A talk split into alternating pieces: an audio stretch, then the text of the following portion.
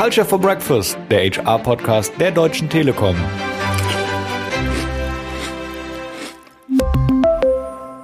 Welcome to Culture for Breakfast, your HR podcast from Deutsche Telekom. And today we want to talk about hate in the digital world. I'm Dominic Hennis and I'm here today with Barbara Costanzo. She's responsible for this topic here at Deutsche Telekom. Hi, Barbara. Hi, Dominic. Barbara, you say that hate is your passion.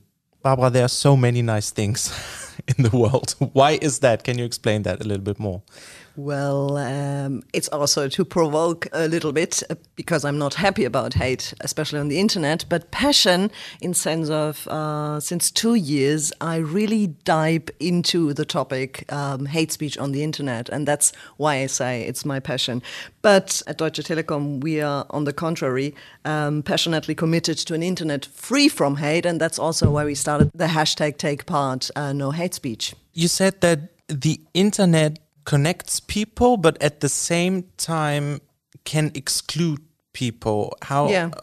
What do you mean by that? And are there any statistics to prove that point? Oh, there are a lot of statistics, and I can point out some of them. But what do I mean with that? Well, the internet and what we mean with hashtag take part is that people get connected, also uh, have fun and exchange unusual perspectives, meet others, get information, whatever. That's the one side. But on the other side, we know that there is a lot of hate, fake, conspiracy theories um, around, and that's not an invention of the digital world, but we know that especially on social media, it gets on another dimension. So you ask me about statistics. Let's look on two of, I don't know, hundreds um, from the last two years. One very important uh, study was uh, saying that 5%, only 5% of the 14 to 24 years old say that they, they have never encountered hate on the internet. That doesn't mean that 95% have been victims of hate, but that means that young people, especially young people, know what we are talking about. And I think that's badly amazing, this number. 95% are almost everybody. Yeah.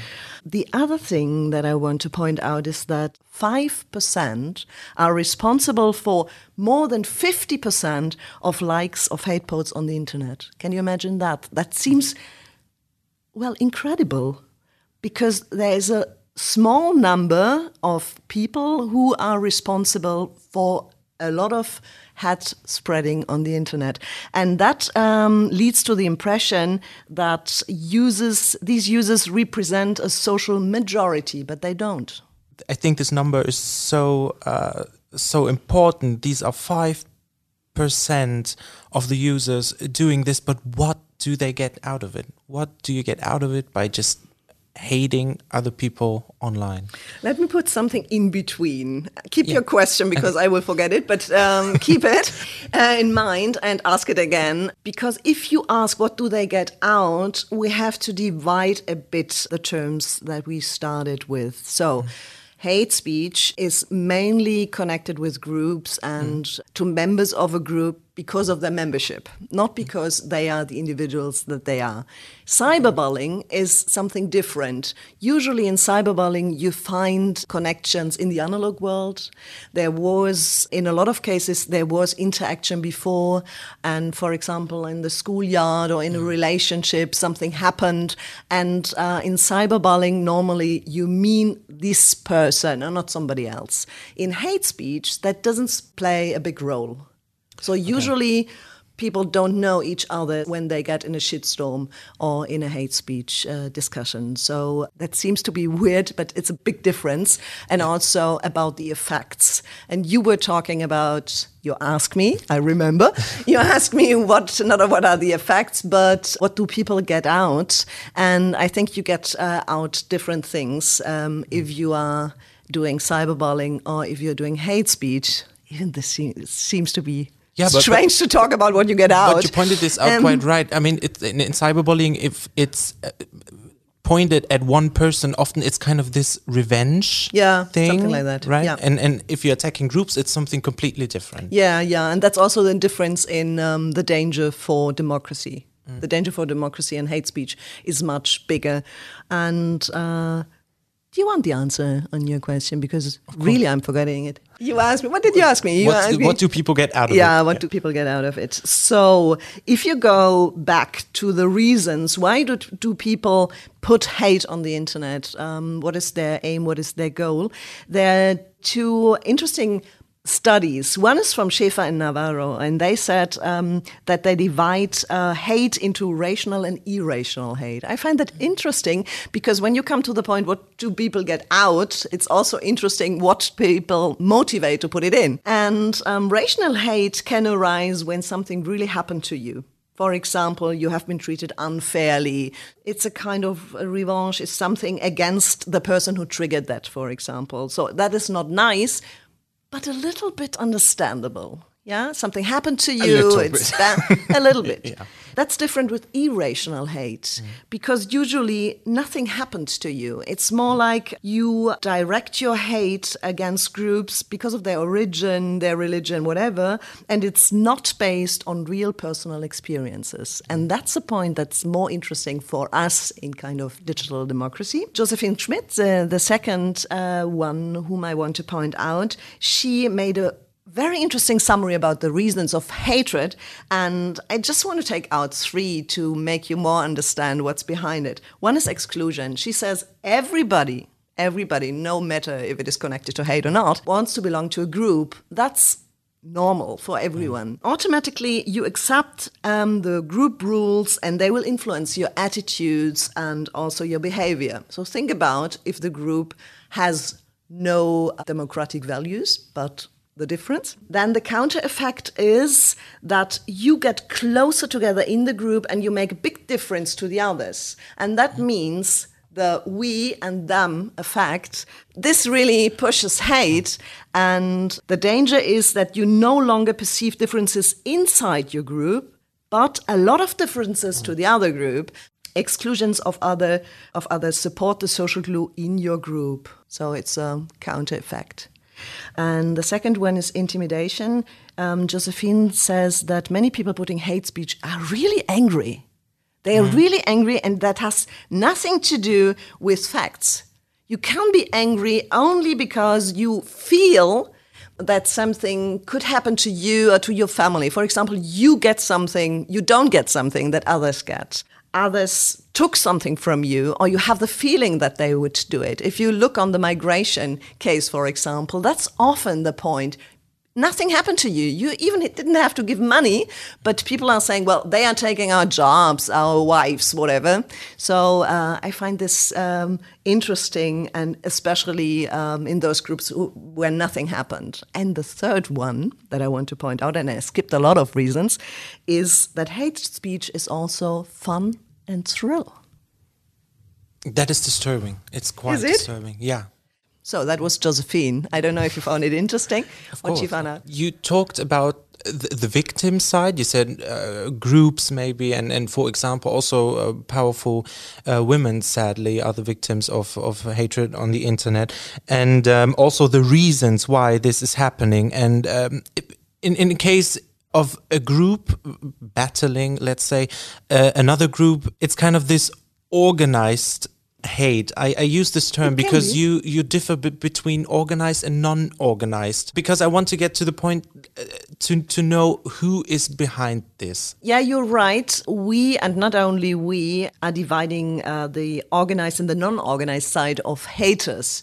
But just to understand a bit more about them, the non organized ones are um, mostly the trolls. That is one group. And trolls uh, want attention. That's their goal. They want to disrupt, um, they want to provoke. And yeah, you can summarize on attention with whatever. The second group, and that's interesting, are the so called religious warriors. That's a term that Ingrid Brodnig, she's an Austrian expert on hate speech, used. And if you think about this, religious warriors, it says what it is. This is a group, um, or these are individuals who have their own mission. So they are quite strategic, even not organized, but they are very forceful. So they have they have a mission, and it's really hard to get in contact with them and discuss on a yeah, non-hateful way because that's they, their aim. On the organized side, it's quite the same. You have these uh, called troll factories, so people who join forces. They like each other's. Um, the more painful a comment is, the more likes trolls give each other, and uh, they are not so much politically. But um, you have the organized groups, especially in the right wing. A lot of hate comments mm. come from the right wing, and they have the exclusion of individuals and groups in their targets and also the division of society. And that's not easy because they are organized and they know what they do and they have an amazing media literacy.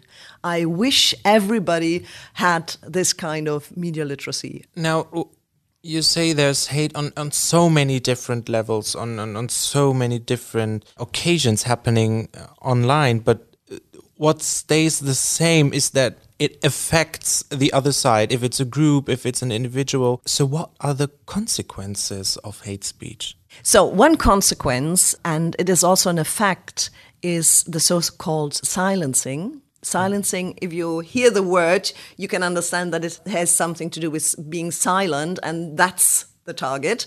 So, people and groups should be pushed out of the discussion. For example, politicians, when they get this kind of hate, they really fear that it uh, spreads over to the analog world. And so they step back from the discussion for example, in social media. They want to get out, they want to finish that. And what does it mean? Their opinion is missing because they are not visible anymore, they are not hearable anymore, and that means that a differentiated formation of opinion becomes impossible for a group but also for society. Mm. Um, another effect of silencing, I found this really interesting. I don't know if you know Luisa Neubauer. Do you know her? No. She's no, the no. German organizer of Fridays for Future. Oh. And she didn't call it silencing, but I called it like this because she said that she gets so much hate that um, she has not enough time anymore to do what she wants to do, like an activist for climate change or against climate change. So much to do means she has to report on hate speech, mm. she has to organize things, she has to defend herself. I think that can also be a strategic goal, um, not only to push you out, but to steal your time. There's another effect that we should not forget, and that's about the technical side. So, filter bubbles are something that, I don't know, everybody heard about it. Right. Yeah? Right. Okay. Yeah. But do you really know? the know? algorithm. Yeah, but do you really know how it works? Um, no, not in detail, but I think you notice um, if we get, let's say, to the US election and, yeah. and I start to to get information on that. My my whole feed, if it's Facebook or, or, or Twitter, I get more of of these more uh, of the same these contents. Okay, then, yeah, the yeah. filter bubble has this effect. You get more and more of the same, but you're not aware of this. Right. Um, we uh, programmed a simulation of a filter bubble. I think you should check it out, um, and everybody should check it out to see what the difference is. Because in your own filter bubble, you cannot understand what the differences you're not aware and the algorithm is not changing. So what we did in the simulation is we changed the research question and we also put in, for example, um, empty your cache and things like that, and then see what at the end is the conclusion. And with the same research idea, you get completely different um, um, results at the end. And I think that's really what the filter bubble does. And it's um, carries you to the point that you completely lose an idea what is relevant in society. Uh, you were talking about uh, what you see on social media, for example, that you get more of the same, but you're not only getting more of the same, you get a lot of more of the same. Right, right. So you have no idea what is really the point. For example, um, if you're connected with a right groups. And then, for example, you will get 100 informations a day about crimes committed by migrants. What do you think? You think that mm. it's an amazing problem. Oh my God, that's what is really the danger for democracy mm. that we all are murdered or whatever. But in reality, if you check the statistics, for example, that's not true. And that is what a filter bubble does you see that filter bubble is also my passion. um, the other effect, uh, what we didn't talk about yet, is the bot. Uh, we talked about the trolls. Right. Remember, people? Uh, human beings that have to sleep and uh, that have to eat sometimes. Uh, bots don't have to eat and uh, drink and sleep because they are robots, so programs. And we don't know yet, but some studies say that more than 30% of hate speech on the internet and social media is spread by bots they react on keywords and then they push out whatever and well they can get in the shortest time possible an amazing reach but what you always have to keep in mind when we're talking about algorithms, filter bubbles, uh, bots, whatever, is that they didn't create themselves. We are not right. in a science fiction uh, film. Uh, there's always at the beginning a human being behind putting in whatever. Keep that in mind. These things are not done by God or out of nothing. And, and you already talked about democracy and, and I, I get goosebumps like just saying it, but let's say that hatred gets socially acceptable. What does that mean for our democracy? Um, I don't know if hatred gets socially acceptable, but it is the boundary that shifts. Mm -hmm. So it's more likely to use a special kind of terms or to talk about others in a special way. And uh, the very, very absurd thing is that, and you can feel it in yourself, the more often you hear something, the more often you hear a special fake news or a special hate speech, um, the less strange it seems to you. And that's the problem, that the boundary is shifting. And there is a big danger for democracy because uh, democracy needs a constructive dialogue. Um, it needs freedom of expression. Even there are a lot of misunderstandings about it, but it needs that there is more than one perspective and that you don't have to be afraid to say what you think or what uh, your opinion is. And always keep in mind hate is not an opinion. Right. And um, now I want to focus uh, back to uh, Deutsche Telekom because uh, all these topics, um, filter bubbles, digital democracy, and especially hate on the internet, what do these topics have to do with Deutsche Telekom? Why are you working on this so much? Oh, there are so many connections. And sometimes people say, well, you're responsible for the net, for the access of people to the internet. Why are you um, talking about these societal problems in democracy? But uh, you have to keep in mind when we started, uh, and even before, but with our hashtag Take Part Hate Speech campaign, we didn't start a campaign. We started to show our attitude inside and outside the company. So for us, it is really important to show and to make people aware of hate speech and to question the fact that our digital world has to have certain dark sides. I really think people should think about that. And when you see how many times we got in contact and how many people we reached in 2020 with the campaign Take Part No Hate Speech, 330 million connections only in Germany in less than a year because we didn't start in January. Um, so you can understand that there is something important not only for Deutsche Telekom but in society. Well, we too, we did a podcast, and right. amazingly, this podcast about digital civil courage, amazingly, this podcast didn't have thousand downloads, what we expected. It had almost eighty thousand. Yes, and that's yes. not because people want to hear my or your voice. It's about the topic. Our topic got right. really famous and the connection to Deutsche Telekom, you asked me about that. Is there a connection? There is a strong connection. Everything for what Deutsche Telekom stands for is based on democratic values. It's our principle to work together, but it's also the sense of telecommunication and of connection between people. And I strongly, I'm strongly committed to this that we need an internet and we need a hashtag take part where people do not only have technical access, but also really feel comfortable and move sovereignly in the digital world. There are amazing advantages that they can use, but uh, these are reduced if they have to fear that they get in a shitstorm, that they get hurt, or whatever. And I think uh, this is the strongest connection that we have. We want an internet where everybody feels fine and can enjoy. And you use the word society, and uh, I mean, a society consists of so many uh, individuals.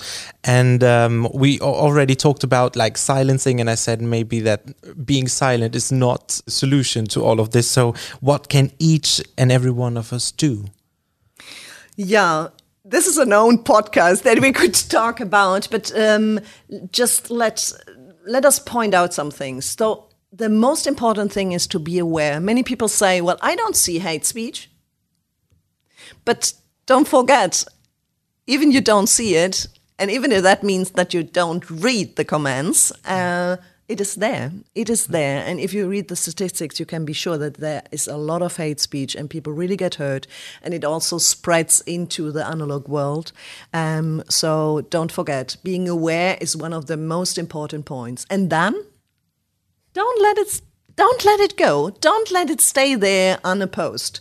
Usually, if things stay there with, without having any counter speech, that means to society that's first thing okay and secondly, that's the majority of people thinking that it is okay to talk in that way about others, to destroy democracy, to destroy constructive debates. And I think that civil courage, also in the digital world, is something that has to grow.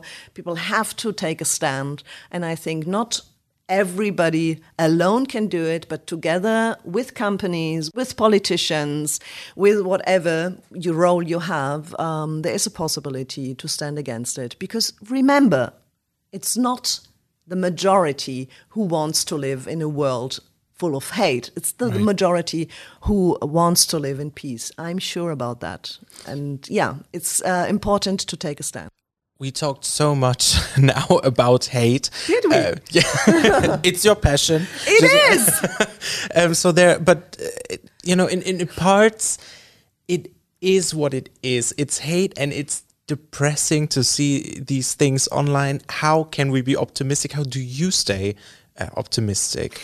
Well, I don't think there's a reason to be depressed. Um, I'm sometimes very tired Mm-hmm. Very, very tired, especially when you read comments a thousand times from different people and it's always the same. Mm. But counter speech helps.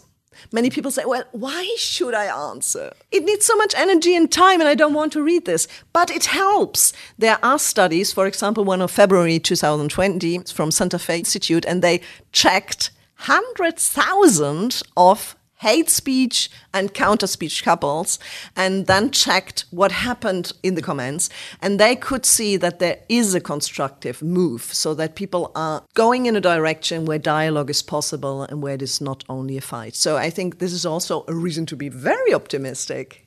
And another thing to be optimistic is look at us as Deutsche Telekom. We set a sign, but we're not the only one. There are many people, organizations, and also companies who set a sign against racism, against hate, and also in the digital world. Right. Is it enough to be optimistic? Of course. let's do something about it and let's stay optimistic. And um, you do so much in this topic, and Deutsche Telekom does uh, does a lot uh, on this topic. So, and there's a lot more information uh, to find on our channels if, if yeah, people yeah, want to. That can make you optimistic dive, too, right? Yeah, yeah. that there is even more and more information. Well, we have our um, special on uh, hashtag Take Part No Hate Speech. There's a lot of information in German and in English, and um, you can also see spots about it that were in some countries, uh, especially in Germany, in the cinemas, uh, in TV and media, and you find there also our partners, uh, NGOs and whatever, and a lot of material, not only around hate speech, but around media literacy. And we strongly believe that media literacy is not enough. It needs to come together with democratic competencies. And that's what we are aiming for.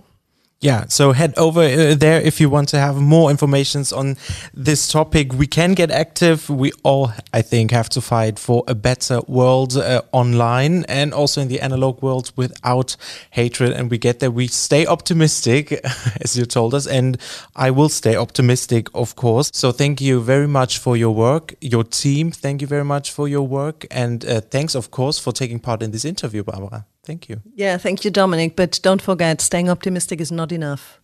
Get out of your comfort zone and do it. Culture for Breakfast, der HR-Podcast der Deutschen Telekom.